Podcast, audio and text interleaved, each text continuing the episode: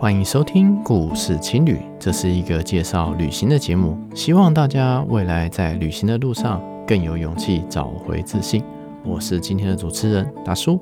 今天我们要介绍的是以色列犹太人大屠杀纪念馆。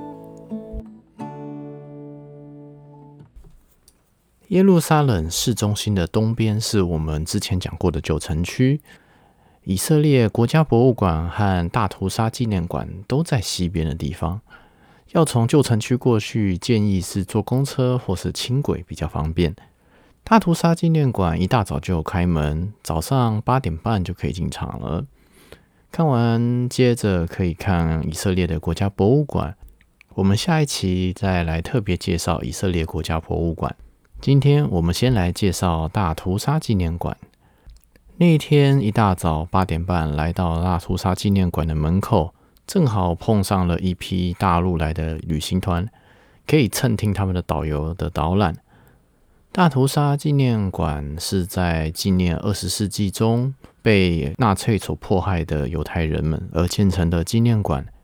当年有六百万人被屠杀，光是波兰就有三百万。这六百万具尸体里面有一百多万还找不到身份，所以这个纪念馆本身也是一个图书馆，让遗族们可以来寻找自己的祖先。外面可以看到一个高耸的纪念碑，那是当初用集中营的烟囱所改建而成的。园区外围有很多的义人树，正义的义，那是为了纪念当初在战时帮过犹太人的义人们。包括了辛德勒夫妇的纪念树。辛德勒夫妇实际埋葬的位置则是在旧城区，里面不能够戴帽子，也不能拍照，毕竟都是有个资的。所以呢，我并没有特别留下什么照片，只有在纪念馆的门口入口处有拍了一张照片。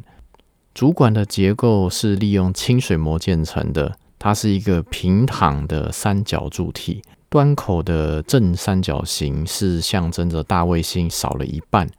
进去的时候比较灰暗，出口处则是比较光明，意味着从黑暗走到光明。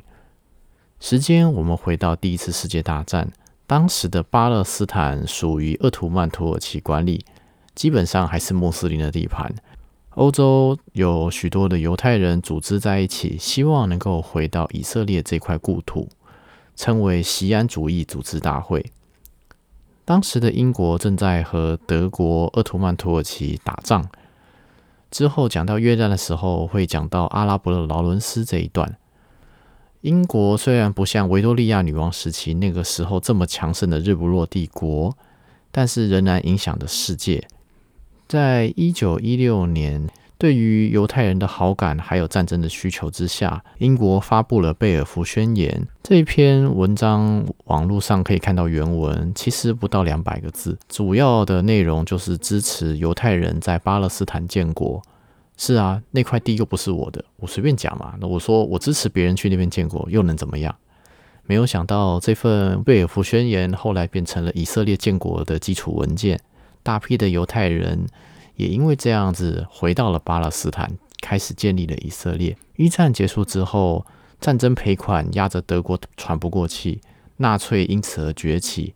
德国在纳粹领导人希特勒的领导之下，开始压迫住在欧洲的犹太人，利用漫画去丑化犹太人，抢劫犹太人的钱，甚至他们的祖产，试图壮大他们日耳曼民族。波兰那时候冲击最大。丹麦跟瑞典冲击则最小。当时欧洲有很多混血儿，纳粹甚至画了一整套的图来判断你算不算是一个犹太人。个人觉得这种用祖先来定义你是谁的方式非常的蠢。之后，纳粹开始烧书、加税、限制犹太人的移动等等。现在回头看，会想说，当初那些犹太人为什么不跑？但是对于当初已经落地生根的犹太人来说，他们一开始以为只是一时的，只是没有想到变成后来无尽的噩梦。迫害越来越严重，纳粹把犹太人的宗教仪器熔成了武器，搬走了他们简朴的家具。馆内还有展示当初差点烧掉的书、犹太人尸体上的遗物、身上的珠宝、身份证等等。不少犹太人在集中营画下了集中营的各种种种，用来控诉了集中营的一切。纳粹人在集中营迫害了犹太人，里面展示了几组模集中营的模型，人们死亡的状态随着离毒气口的距离有所不同。我们知道，一般的是奥斯维辛集中营，其实它是一个集中营的总称，它的烟囱总是在冒烟。其实是在烧人。当你看到集中营的囚服的时候，想到集中营的每一个编号都是一个人，内心会充满了波动。二战期间，有一艘船“圣路易斯号”载着大概一千七百名难民，横渡了大西洋，来到了美洲大陆。本来希望能够在美国或是古巴下船。这段之后讲古巴的时候也会讲到。但是都被两方给拒绝了，只好回到了欧洲。后来这些人大概有三分之一都死在了纳粹的手上。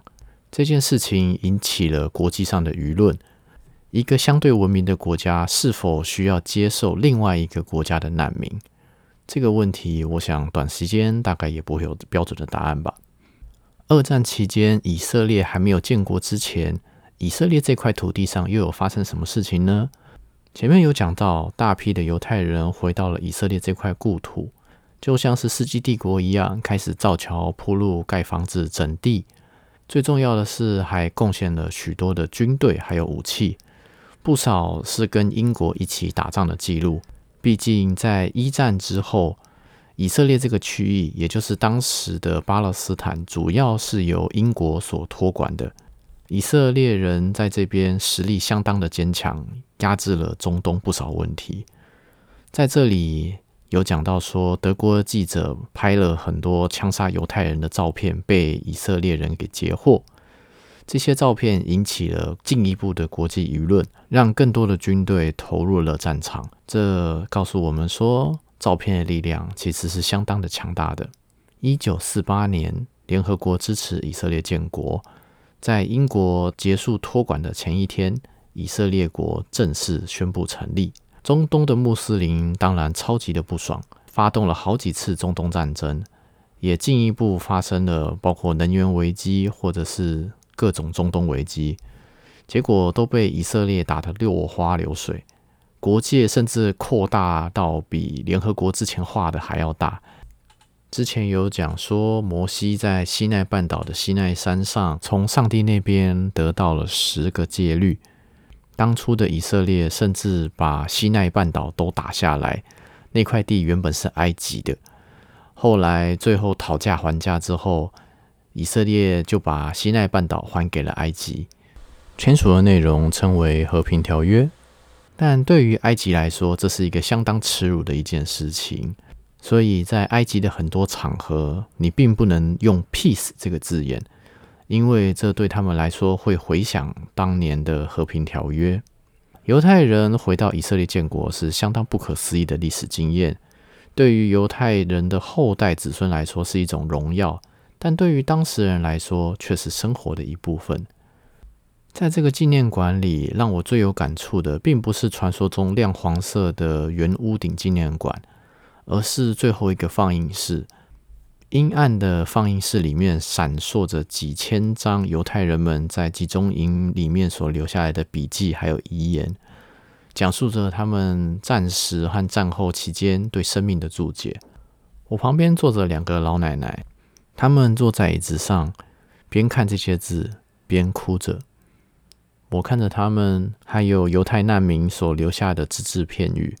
想说，这两个老太太或许是在找她的亲人，或许他们曾经是在集中营里面的难民。后来，他们两个互相搀扶离开了放映室。我也很难得的在放映室里面哭了。对于出生于台湾的我来说，二战并没有很熟，但是对于活过那个时代的人来说，这些都是曾经发生过的悲剧。也希望未来不要再发生。尽管犹太人面对如此深仇大恨。但是在这个纪念馆，他们也只是讲述着历史，他们对德国还是免签。不管怎么样，日子还是要过下去。我们的未来不应该被过去给束缚着。这是我在旅行过程中有得到的一点小小的心得。好的，今天的节目告一段落了。如果喜欢我们这个节目的内容的话，希望大家可以点赞、留言、加分享。节目下方有小额赞助的连接，希望大家能够支持我们这个小小的节目。期待大家在人生的旅行路上更有勇气，找回自信。这里是故事青旅，我们下一期再见。